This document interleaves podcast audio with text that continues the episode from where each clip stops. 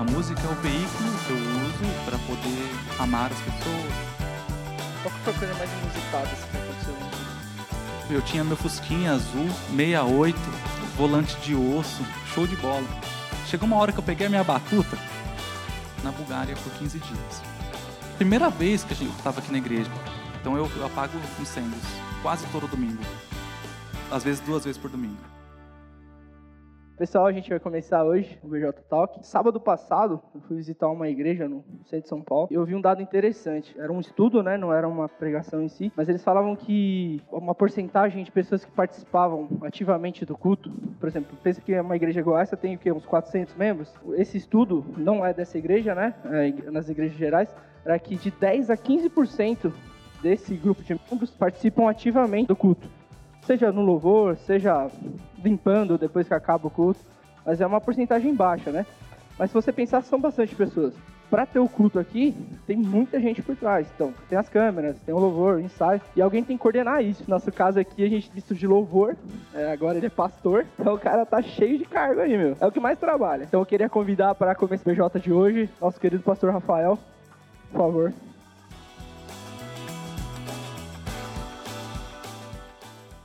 Rafa, a gente quer conhecer mais a sua história. Por exemplo, eu fiquei sabendo hoje que você não é da Zona Sul, você nasceu na, na Zona Leste, cara. Como assim? Conta essa história, como foi sua infância? Aqui não é um consultório de regressão, né, meus irmãos? Então vamos só falar por cima, assim, né, para poder... É, eu nasci na Zona Leste, né? eu sou natural de Guarulhos, mas a gente nunca morou em Guarulhos lá em casa, né?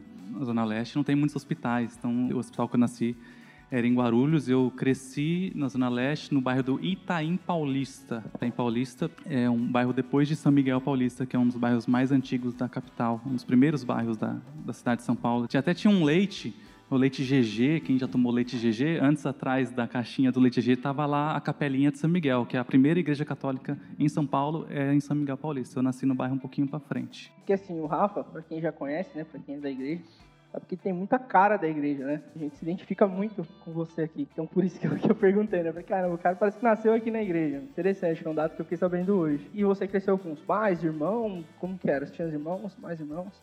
É, eu tenho três irmãos, eu e mais três, nós somos em quatro lá em casa. Eu sou quase mais novo, alguns falam que eu sou mais novo porque eu sou gêmeo com, com outro igualzinho a mim, né? E eu nasci cinco minutos antes dele, então esses cinco minutos já me renderam boas brigas, né?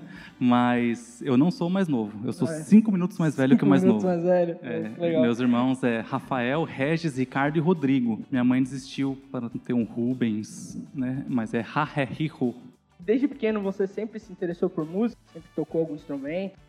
A minha família, não de casa especificamente, mas o meu avô, ele é, era músico, né? E sanfoneiro lá do sertão da Bahia. Alguém aqui já ouviu falar de Uauá? Depois você dá um Google lá, é a terra do terra do bode.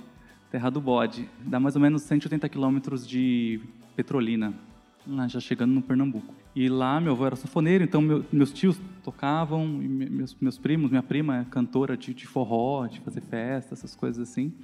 E lá em casa, o meu irmão mais velho ele ingressou na música antes que eu, só que ele tocava trombone, né? E trombone é muito barulhento, então eu, moleque, ele tocando, eu falei, eu nunca quero saber de música, né? Para de tocar esse negócio. Mas aí tinha um trombone velho na igreja dele, na Assembleia de Deus, e aí ele levou para casa, eu comecei a aprender a tocar trombone com ele. Aí o meu irmão gêmeo também toca trompete. Eu falo que o meu irmão gêmeo, ele é muito mais talentoso que eu porque ele pega o instrumento assim e, já sai tocando. É, é impressionante. E ele, tanto que a, a sanfona da família, né, a sanfona do meu avô, um dia parou lá em casa, meu irmão deu cinco minutos, ele estava quando olhei a terra ardendo. Ele tem uma sagacidade assim para tocar, é, é, impressionante. Eu não, o pouco que eu sei foi estudando bastante assim para poder aprender.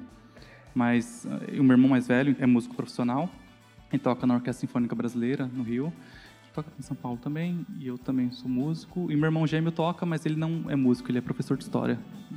Ele desistiu da música, ele viu que a música não ia dar dinheiro. Tá perto, né? Tá perto, tá ele é professor de história. E aí, já, já pegando um gancho nisso que você falou, que seu irmão, pra quem estava na Assembleia de Deus, você cresceu num, num berço evangélico? Você, como você se converteu? Não, a minha família é uma família católica, católica praticante, não católico meio mais ou menos não, né? Um católico que ia para a igreja, que fazia crisma, fazia as coisas. E o meu irmão mais velho foi ele que começou a ir na igreja primeiro, porque na rua do meu primo tinha uma igreja Assembleia de Deus e chamava os moleques da rua para poder aprender a tocar instrumento. Aí o meu irmão começou a ir para a igreja para tocar. Depois, a, uma vizinha nossa lá de casa convidou a minha família para ir para a igreja. Aí a minha mãe se converteu primeiro. Depois, eu, meu pai e meus irmãos, a gente foi ingressando na igreja. Isso minha mãe foi a primeira a se converter, foi em 91. E nós, os demais, nos convertemos a Jesus em 96. Você era faz... criança, adolescente ali? Eu era um bebezinho, né? Não, eu tinha. o Rafa tinha... fala que eu puxo o saco dele, então é... não vou ficar elogiando, não. Tá. Não, eu tinha 10 anos quando me converti, né? Hoje eu tenho 35, então são, são 25 anos de, de cristão como foi para você entrar no ministério, assim, de alguma coisa, participar da igreja? Foi rápido, foi tímido, você não sabia, como foi? É, nas igrejas, no tempo de outrora, né, tinha aquelas reuniões de treinamento, né? Então a gente fazia parte dos adolescentes, depois dos juniores primeiro, né? E nessa época de juniores também tinha os embaixadores do rei, Aí começamos a participar, e um moleque chamou outro para jogar bola, né? Ninguém vai para a igreja para poder aprender a Bíblia, né? A gente vai para jogar bola, para fazer outras coisas. Né? E aí a gente começou a ingressar na igreja, fazer amizades, e lá no Itaim é, é, é bairro, bairro periferia, né? Aqui a gente não vê as crianças brincando na rua, né? Eu não deixo minha filha brincar na rua, mas lá a gente brincava na rua. Então os moleques iam para a escola de manhã e ficava à tarde sem ter o que fazer. Para não ficar na rua, a gente ia para a igreja. Então a gente cresceu na igreja. A gente tocava junto na igreja para não ia para acampamentos e ia na casa um do outro, dormia na casa um do outro. Então tinha aquele convívio de igreja, né, de, de adolescentes e assim a gente foi se, foi se envolvendo na igreja. Mas logo que, a gente, que eu comecei a aprender a tocar trombone, meu irmão trompete, isso foi no mês de novembro. Ia ter, um, ia ter o culto da virada em dezembro. Aí o, o, ministro de música da igreja, ele falou, então, vocês não querem tocar? Um mês, né, tocando. Uhum. Aí falou, claro que a gente vai tocar. Aí a gente fez uma estratégia, a gente chamou os nossos professores para tocar junto. Então, meu irmão mais velho tocou hiper forte, o irmão, o professor do meu, do meu irmão, trompete, também tocou. A gente ficou lá fingindo. E os irmãos no final do culto falou: "Pô, foi benção, vocês tocaram demais, como pode?" E um outro amigo nosso, o Digas, ele tocava sax. Aí a gente fez o nosso setzinho de metal na igreja, aí, aí depois a gente teve que estudar, que os nossos professores não, tinham, não podiam estar na igreja sempre, né? Então a gente começou a estudar foi e... Obrigado. Foi obrigado. Logo, nossa, eu, eu entrei na, na ULM, na Universidade Livre de Música, e as coisas foram desenvolvendo mais para poder a gente conseguir tocar, conseguir tocar. Até chegou uma época que a gente tinha um grupinho bem legal, assim, de metais na igreja, assim, seis, sete. Aí a gente, todas essas músicas Diante do Trono, essas coisas que tem a metaleira, assim, a gente, a gente tocava lá. Teve até um dia que a gente teve que começar a parar, cortar um pouco os interlúdios, que os irmãos ficavam só assistindo a gente tocar e não, e não cantava, né? Aí a gente teve que dar uma, uma tesourada ou usar com um pouquinho mais de parcimônia, né? Mas foi uma época muito boa na igreja, a gente vivia dentro da igreja. Né? Então, a construção da igreja era a molecada toda que fazia. E aí você engrenou direto nos estudos de música? Sim e não, né? Eu, eu para quem me conhece um pouquinho mais, eu, eu sou muito orgulhoso Deus trabalha muito no meu coração para eu poder pedir ajuda das pessoas e depender. Depois que eu já estava dois, três anos na, na, no conservatório, né, de música, eu queria fazer faculdade, mas eu não queria ser bolsista. Eu queria que eu mesmo conseguisse as minhas coisas. Então eu fui estudar mais, né, para poder passar no vestibular. Só que eu também não queria fazer teológica não, porque teológica era coisa que o pessoal ficava ensinando Bíblia e eu queria aprender música, né? E ó, como o mundo dá volta, né? Mas, mas não foi da vontade de Deus. Eu não passei no vestibular no primeiro ano. Depois fiz cursinho. Aí para pagar o cursinho eu entrei, eu fui trabalhei no museu na Pinacoteca do Estado lá na, Avenida Tiradentes. Trabalhei lá por um ano e dois meses como atendente de sala de exposição. Aí para poder pagar o cursinho, fiz cursinho. Foi a pior época da minha vida. É muito difícil e a gente eu morando muito longe, você tinha que pegar o trem, sair de madrugada, voltar foi muito ruim. e não passei no vestibular por, por dois pontos, assim, na- aí eu falei, ah, acho que Deus não quer mesmo que eu faça, Ele quer que eu vá para o ministério. E como foi isso na sua cabeça? Porque a gente fala de Rodon, né? Então é esperar em Deus e, pô, é frustrante, cara. Você estudou. Como ficou a sua relação com Deus nisso? Foi logo que você pensou isso? Ah, é um sinal pro ministério? Ou você se frustrou ali e não aceitou no começo? É, a gente não quer aceitar porque é, é assumir que eu, que eu bati cabeça por dois anos, né? Mas é melhor a gente assumir e parar nos dois anos do que insistir no erro, né? E continuar insistindo no algo que não vai ter futuro. Então eu fui procurei o ministro de música da igreja, que ele já tinha me feito a proposta para poder me enviar para o seminário. Eu falei, não, acho que eu tô, acho que é isso mesmo que que Deus tem para mim, porque nada tá dando certo, só pode ser isso. eu né? acho que deu certo.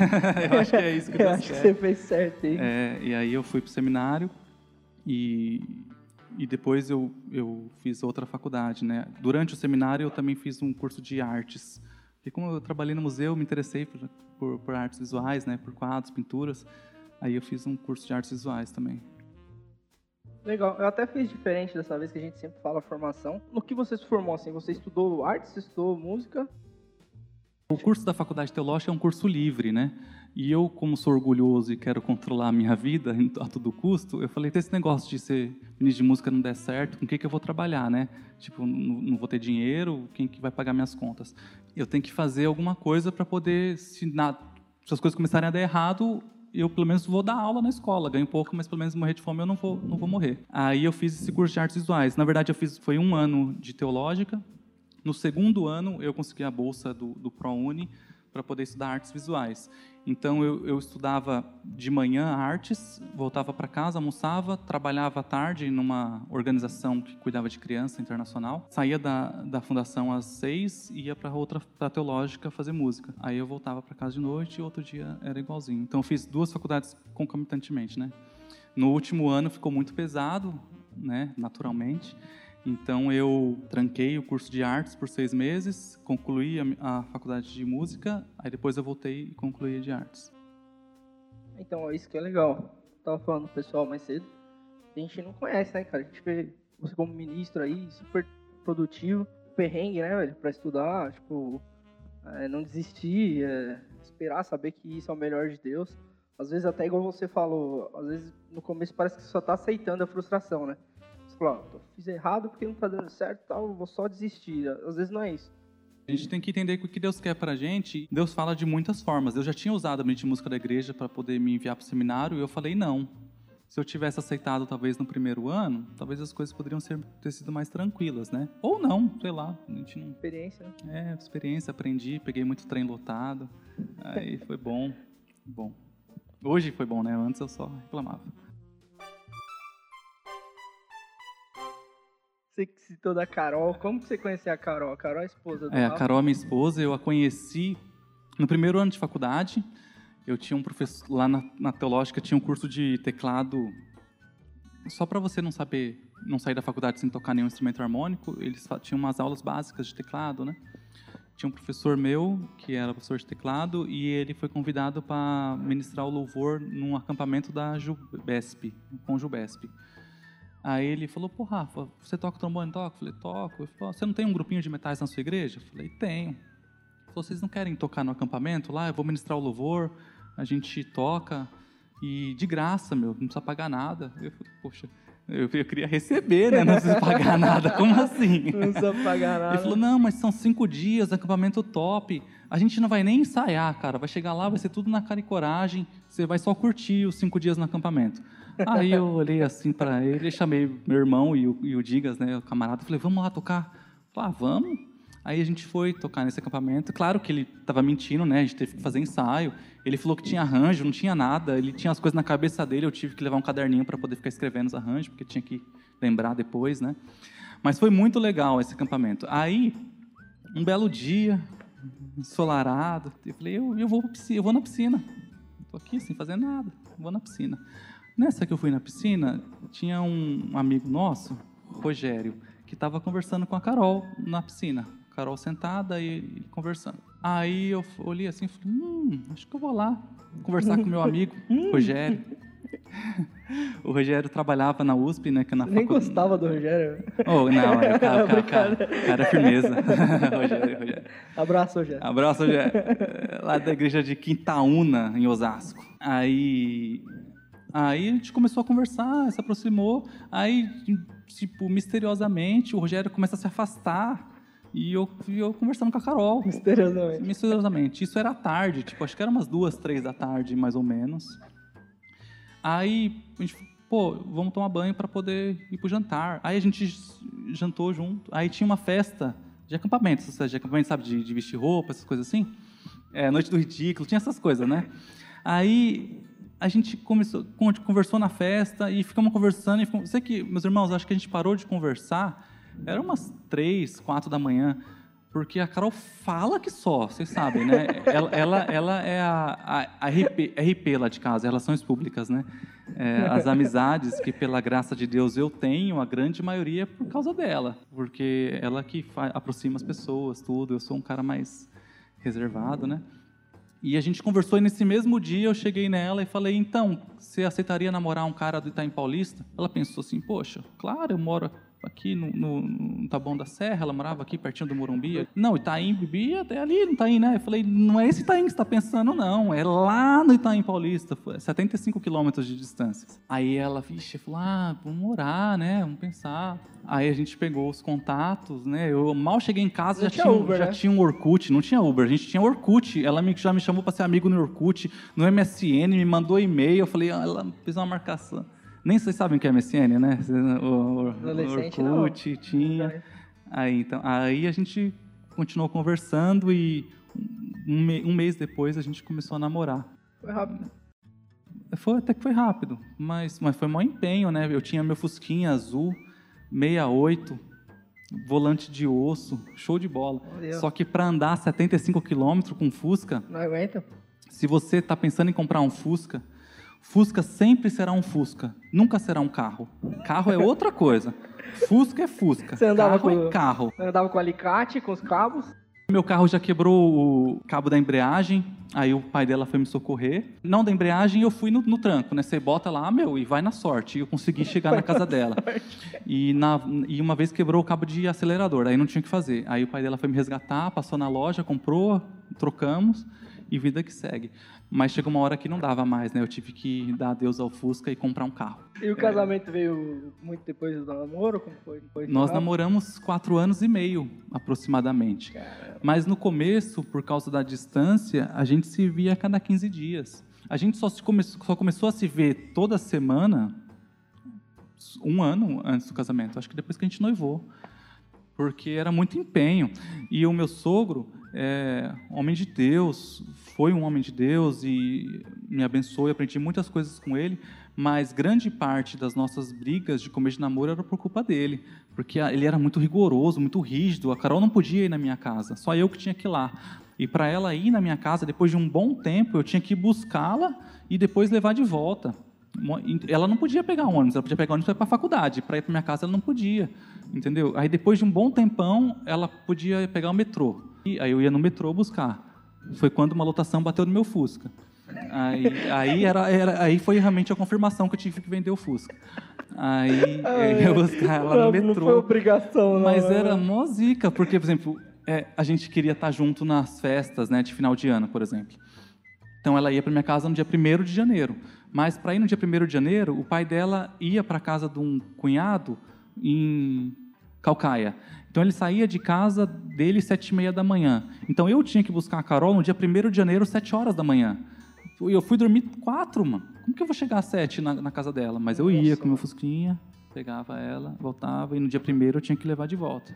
A gente já troca, quando falar a mensagem Rodon lá, a gente coloca essa história. É, você quer namorar? Caraca, você aguentou esperar, velho.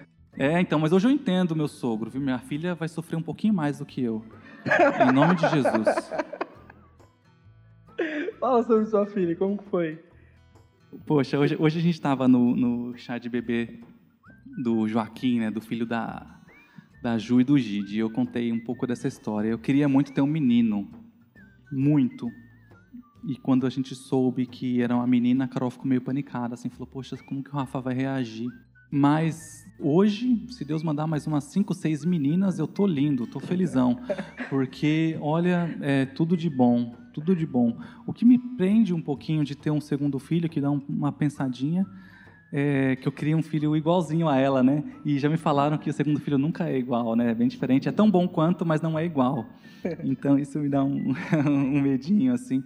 Mas a Olha é uma benção na nossa vida. Nós tivemos uma gravidez que abortou, nós tivemos um aborto antes da, da Olivia nascer. E foi uma, uma experiência muito, muito ruim, muito traumática em casa. Talvez cenas sejam coisas muito pesadas para falar aqui, mas é, é, foi uma situação muito triste. E, e a, o começo da gravidez da Olivia foi uma, uma, um começo de tensão, porque a gente não sabe se vai vingar, sabe? Porque o primeiro não vingou. Mas Deus transformou o nosso pranto em alegria e agora isso a gente já não lembra mais com peso, mas lembra como motivo de agradecimento ao Senhor. Amém, glória a Deus. E assim, a gente não combinou nada, né? A história. É, então, o John tá tudo aqui, eu tô descobrindo aqui. A gente não, não, não teve, né, um script. Não, não, não a gente combinou é, nada. O John não. tá pensando aqui as coisas aqui. é, você vê como que Deus quer passar as mensagens, né? Às vezes a gente olha para as pessoas e pensa que a vida foi fácil, que pelo Rafa ter, ter, tido uma baita educação, mas a gente vê que foi ele que correu atrás. Então, uma pessoa que fala super bem, prega, a hora, canta de um jeito espetacular, você fala, ah, o cara teve os melhores estudos, cresceu, teve tudo fácil. E aí começa a contar a história e tudo que teve, cara. Da, do ensino, a filha. Então, história, história. Então é, acho que é só uma, mais pra gente se motivar aí. É, dá pra esperar. É, espera um pouquinho que vale a pena, né? Vale a pena. E, e sobre o mas, mas espera um pouquinho, deixa eu só reformular, né? Espera um pouquinho, mas, meus irmãos, é, eu vejo, é, isso é uma observação minha, né? Que às vezes a gente é um, é um pouco pacato demais e às vezes a gente a gente espera as coisas acontecerem, a gente tem que esperar as oportunidades, mas a gente tem que agarrar as oportunidades, né?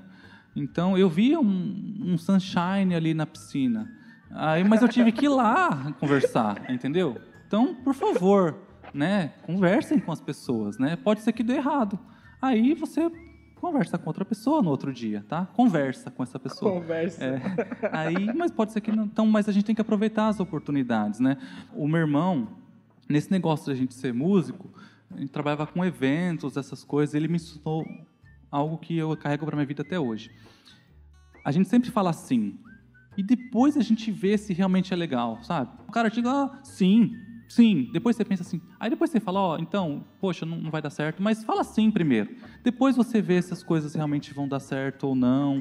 Ora a Deus, aí depois você confirma ou não. Mas às vezes a gente já quebra as oportunidades logo de cara e afasta as pessoas e afasta boas oportunidades logo no início, porque você está com medo, porque você acha que não é uma boa. E às vezes é uma boa. Uhum. Então é uma porta que está abrindo lá se, e você fala não e você nem foi lá ver se é bonito lá dentro.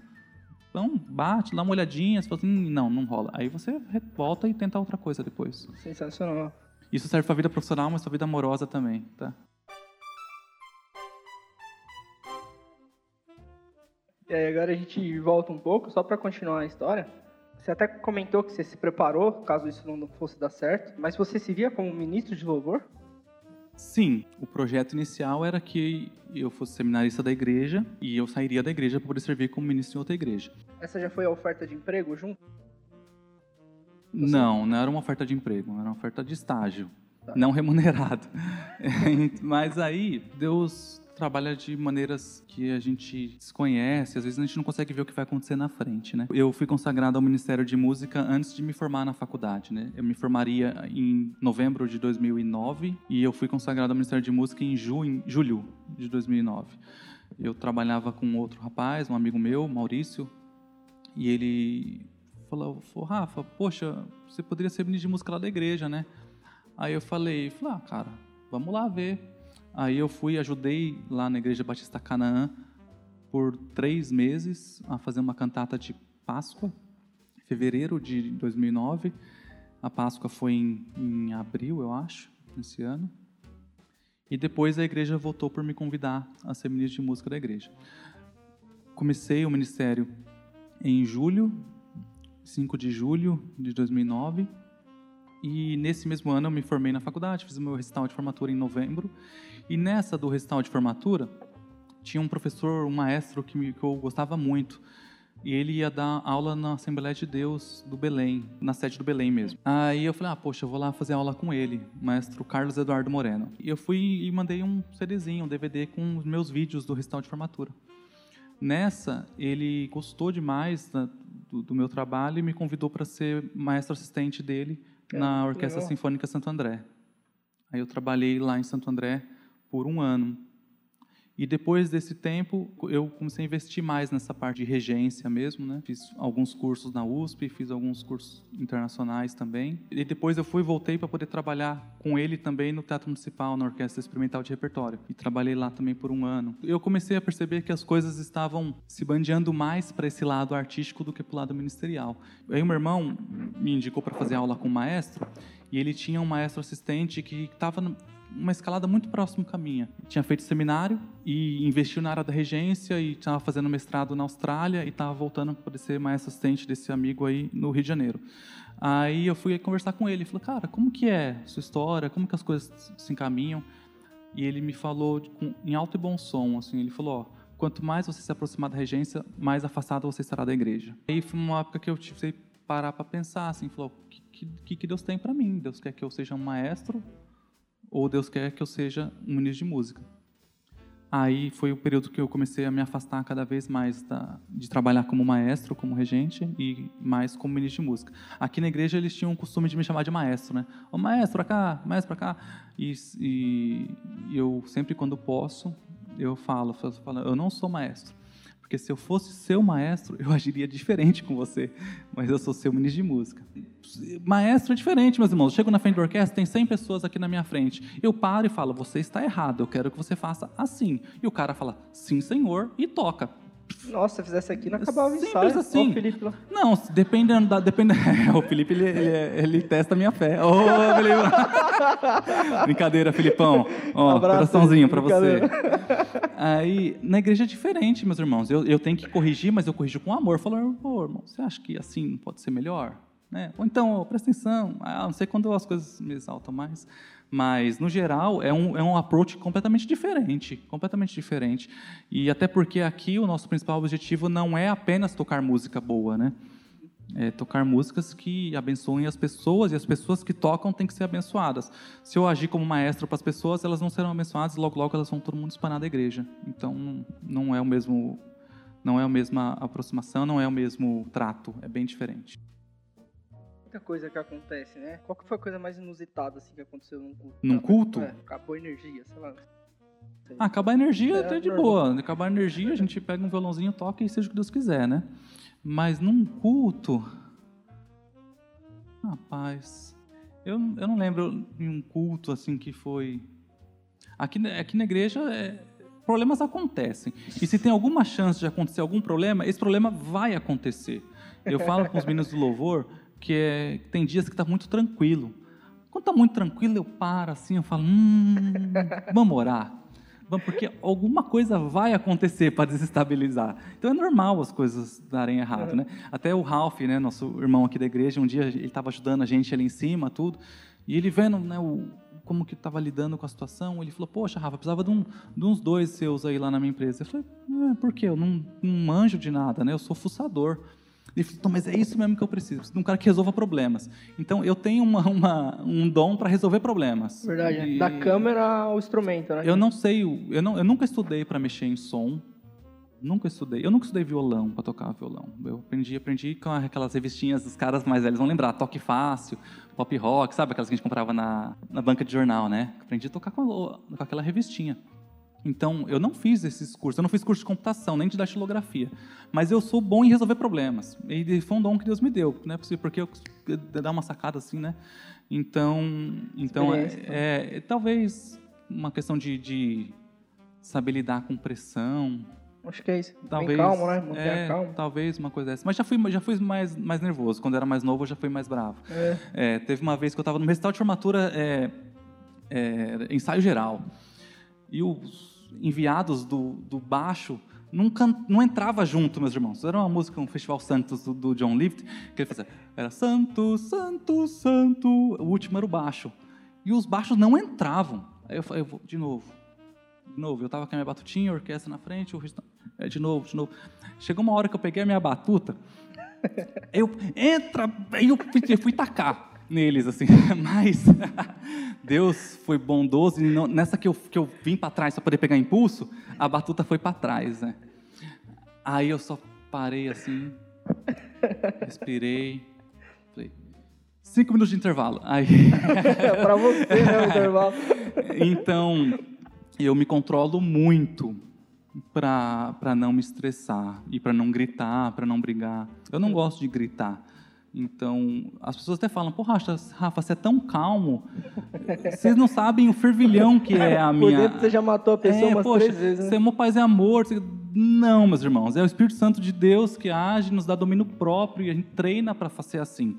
Porque se eu falasse tudo o que eu pensava, que eu penso, é, ia dar confusão e não ia ser para abençoar a vida Perfeito. de ninguém, né? Então, é, é, o Espírito Santo de Deus que nos ajuda a manter a calma em momentos de tensão. Sim. Então eu, eu apago incêndios quase todo domingo.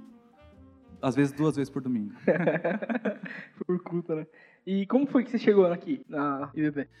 Nós já estávamos orando para deixar o nosso ministério em Canaã. Quando a gente completou cinco anos lá, eu quase entreguei lá, porque eu já entendia que Deus não queria mais a gente lá. Aí eu fui conversar com um amigo meu e ele falou: Não, Rafa, se Deus te, tem um outro lugar para você, Deus vai te convidar. E você não vai precisar ficar no apuro, sem nenhum lugar, para poder servir, para poder trabalhar. E eu ainda fiquei mais dois anos e meio né, lá na Igreja Batista Canaã depois, depois disso, orando. Porque as coisas lá estavam bem. É uma igreja, né, tem suas particularidades, mas nós tínhamos quatro equipes de louvor, quatro coros, dois conjuntos vocais, as coisas funcionavam. Eu, eu não tocava na equipe de louvor, eu só de vez em quando ia no ensaio, eles mesmos se organizavam. Eu, regi, eu não regia todos os coros também, tinha outras pessoas que regiam coros para mim. Eu administrava tudo, né, a, a situação e o culto e tudo fazer as ordens de culto, mas as coisas estavam bem para a gente lá. Conforme o tempo foi passando, ficou muito desgastante também a questão de trabalho, de distância. A Carol sempre trabalhou aqui no Morumbi e a gente morava no Tatuapé. E a gente estava orando, Senhor, manda um lugar para a gente. Até chegou num, num, dia que a gente falou, ó, a gente vai mudar de casa e eu me viro para poder ir para a igreja. E a gente até começou a olhar umas casas assim. Aí o telefone toca, é um camarada meu, Fernando, que é irmão do, do Ricardo Amaral, do pastor Ricardo. E ele estava aqui na igreja regendo o coral da igreja nessa época.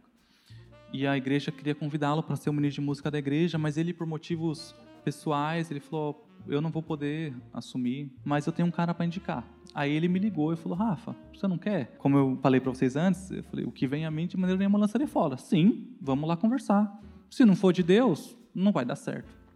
Então, vim, vim, vim, aqui conversar. Teve um culto prova aqui, né? Um, um domingo de manhã. O Filipão estava tocando, né, Filipão? Tava, Felipe, Felipe estava tocando, Luizinho.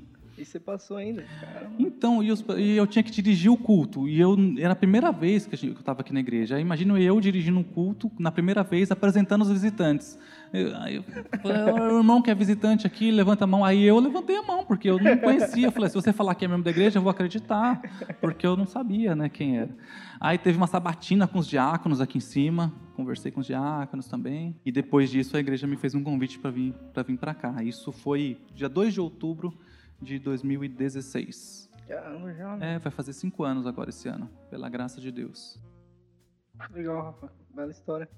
E aqui mesmo surgiu o pensamento para o ministério pastoral? Ou você já pensava isso antes do, dos estudos? A consagração ao ministério pastoral, sim, veio aqui. Mas eu nunca pensei o ministério de música diferente do ministério pastoral. Não é só música. Né? A música é o veículo que a gente, que eu uso para poder amar as pessoas, para poder saber como elas estão, para poder orar por elas, para poder dar aulas, para poder pregar. Você a música cuida é um das pessoas. Né? É um cuidado, é diferente. Né? Então, eu nunca encarei o Ministério de Música como puramente musical. E era estranho não ser reconhecido como pastor? Algumas vezes sim, outras vezes não. Quais momentos que era assim? Esses constrangimentos, sabe? Dia, dia da, da esposa do pastor, por exemplo. Aí o Rafael não é pastor, então a Carol não é esposa de pastor, e ela não ganhava orquídea. Eu, eu, eu, eu, usei o exemplo aqui da igreja, mas isso acontecia em outros lugares também. É, então, toda vez sabe, orquídea. Aí dia do pastor não tinha, mas eu tinha o dia do mês de música, então por isso não. Mas no, na faculdade, no, no seminário, a minha primeira aula, na segunda-feira do seminário, era aula de ministério. E, e eu sempre entendi, desde a primeira aula, a professora Amélia, ela falou: o ministério de música é um ministério auxiliar. Eu sou um auxiliar. Uhum. Então eu nunca tive essa pretensão de ser o cara. Não, eu era um auxiliar. E eu, eu, eu entrei no seminário para ser um auxiliar e eu estava muito feliz nessa função. Nunca tive essa pretensão de ascender ao ministério pastoral. Até porque eu, eu não, não julgo uma, uma promoção, né? Uhum. Sabe? Só se for promoção de trabalho, né? Aumento de trabalho. Porque por, de uma promoção de um cargo superior, eu, eu não entendo como superior. Mas é um, foi um reconhecimento da, da, da igreja e um chamado de Deus para poder, para poder até talvez as pessoas me verem mais como pastor, não sei. Uhum. Mas foi um chamado que Deus, que Deus me deu e que eu entendi que era um, passo importante a se tomar para poder continuar fazendo o que eu já estava fazendo ou intensificar ainda mais o que eu estava fazendo. Qual foi os mais desafios para você estudar para o concílio? Você tem que estudar, fazer a, a teologia, né? Fazer a, o TCC e tal. E nesse período, sempre trabalhando, né, estudando, e qual foi o maior desafio para isso? Ou um dos maiores, assim, claro que teve muitos, né? Esse processo foi, foi um processo meio solitário no começo, na época do, do, do curso de, da pós-graduação que eu fiz em teologia.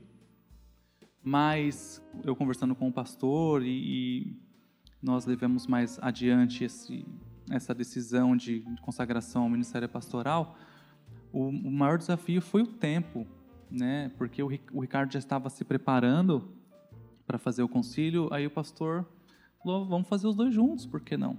Aí, só que nessa, eu tive 15 dias para poder escrever a minha, a minha declaração de fé para a Ordem dos Pastores, para poder solicitar a, o, o concílio. Então, é, foi muita coisa para poder, muito texto para escrever, mas muita leitura para poder a gente estar tá bem embasado o trabalho, né? Uhum. Eu nunca li tanto na minha vida como foi esse, esses 15 dias. Mas era um estudo que você já fazia ou você teve que adaptar, teve que mudar a forma de estudar? Eu já tinha muitas anotações do, do que o trabalho exigia. Porque eu estava fazendo o curso, já, o chamado estava em mim, eu já estava meio que já meio que me preparando, né? Mas tinha outras coisas que não, que eu tive que, que eu tive que que ler para poder estudar, para poder fazer, né? E teve coisas que eu tinha feito na faculdade de música, puxa, 10 anos atrás, aí a gente não, não lembra, não lembra mesmo. Então eu tive que recorrer a muitos textos para poder, poder escrever o meu trabalho, né? Então foi foi foi trabalhoso, foi deu, foi muito desgastante. Eu até tive que pegar uma semaninha de folga aqui da igreja para poder parar de trabalhar, só me concentrar. Não, para me concentrar, para escrever. eu, eu escrevia das 7 da manhã às 10 horas da noite. Nossa. de leitura, assim, foi, foi, um, foi, foi bem desgastante. Aí tem provas, idas e vindas do trabalho, foi um trabalhinho que me deu muito trabalho, mais do que eu pensei que fosse dar. Aí a parte do concílio já não, porque como foi rápido, aí o, o, o trabalho estava fresco, né, na minha mente, né?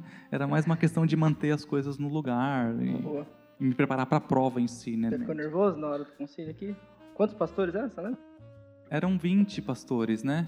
Olha, eu pensei que ficaria mais nervoso. Depois das primeiras perguntas, as coisas foram melhores, assim, né? Porque até como o pastor, acho que foi o pastor Carlos ou foi outro que, que falou, aqui é a minha casa, né? Eu tô aqui todo domingo, né? Então ficar sentado e falar aqui, para mim é algo bem mais natural, né? Mesmo uhum. sendo testado, de alguma forma eu sou testado, eu sou julgado por tudo que eu falo, né? Agora tem um monte de gente assistindo, os caras vão falar, pô, o Rafael falou isso, falou aquilo. Eu estou sendo julgado todo inteiro, né? Eu sou julgado todo domingo. Então, então é aqui a minha casa. Então, nesse aspecto foi mais natural. Mas o, o trabalho exige uma seriedade, né? Então, nisso sim, medir um pouco as palavras, porque as, a gente, quando a gente está sendo testado diretamente, Aí você pode ser arguído, né? Então o cara pode levantar a mão, você quis dizer isso mesmo? Aí você tem que explicar. Então você pensa um pouquinho antes de falar, para poder uhum. não falar besteira, para poder não gerar mais pergunta com a sua resposta, né? Legal. É uma ser questão de. Objetivo, né? É, é ser mais objetivo. Para quem não sabe, o concílio, eles fazem um teste mesmo, né? Fazem. Porque como eu vim da Assembleia, por exemplo, não tinha, né? O pessoal decidia, tinha lá um grupo, né, de pastores e a gente mesmo é, aqui tem um, tem um, a gente envia um, um, trabalho, uma declaração de fé, ela tem que ser pessoal, né mesmo. Esse trabalho vai para a ordem dos pastores, fica à disposição dos pastores para poder eles lerem e fazerem os devidos comentários e as perguntas teoricamente eram para ter sido feitas baseadas no seu trabalho, mas não, né? O cara pega um monte de perguntinha para poder testar mesmo a gente, né? Mas aí a gente é arguído, né, sobre o um trabalho e sobre coisas, questões da fé, né, sobre teologia sistemática, sobre chamada, sobre eclesiologia também. E aí tem os examinadores, e mas o plenário pode perguntar também, né? Ah, então acho que a gente falou né, sobre a, a, a profissão tal, sobre as duas profissões. E eu queria que você desse um conselho, Rafa, um conselho para os jovens sobre isso, sobre o caminho mesmo, esperar em Cristo e ao mesmo tempo, igual você falou, ter ação, né? Meu conselho é aproveitar as oportunidades que Deus te dá quando a oportunidade chega, a gente não sabe se aquilo vai dar certo. Porque é muito novo, né? E, e a gente tem que tomar cuidado para não se fechar para uma, algo que, que pode ser muito bom. E a gente, com medo, receio, talvez a gente possa é, se retrair, né? E, e às vezes coisas melhores virão, né? Eu queria muito fazer um curso de regência e era com um maestro suíço e o curso seria na Bulgária por 15 dias. Eu me inscrevi nesse curso, mandei material. A expectativa era muito grande, eu queria fazer essa, esse curso. E chegou o resultado eu não passei, eu fiquei primeiro suplente no, no curso. Aí me frustrei, eu falei, ah não, então vou fazer um outro curso que eu já tinha olhado também, que era na Alemanha, mas era por uma semana só. Aí eu falei, tá bom, me inscrevi, passei, falei, ah, comprei umas passagens, parcelei lá em 10 vezes. Tava tudo certo. Aí depois um cara me liga, meu inglês lá, o Pita, é um búlgaro lá. Fala, é, poxa, então um rapaz desistiu aqui, você ainda quer fazer o curso? Eu falei, poxa, claro que eu quero. aí, então, mas eu já tinha comprado passagem para Alemanha. Aí eu tive que fazer aquelas correrias de, de trocar passagem, essas coisas. Mas, tipo, eu não tinha desistido do sonho, as coisas ainda estavam latentes ali, sabe? Teve uma, uma outra oportunidade também, tão legal quanto, a gente queria muito ter uma filha, ter um filho, né? E eu também queria fazer mestrado no exterior. Eu nunca tive vontade de morar fora. Nunca tive, mas eu queria estudar fora. E aí tinha um mestrado no, na, em Fort Worth, no Texas.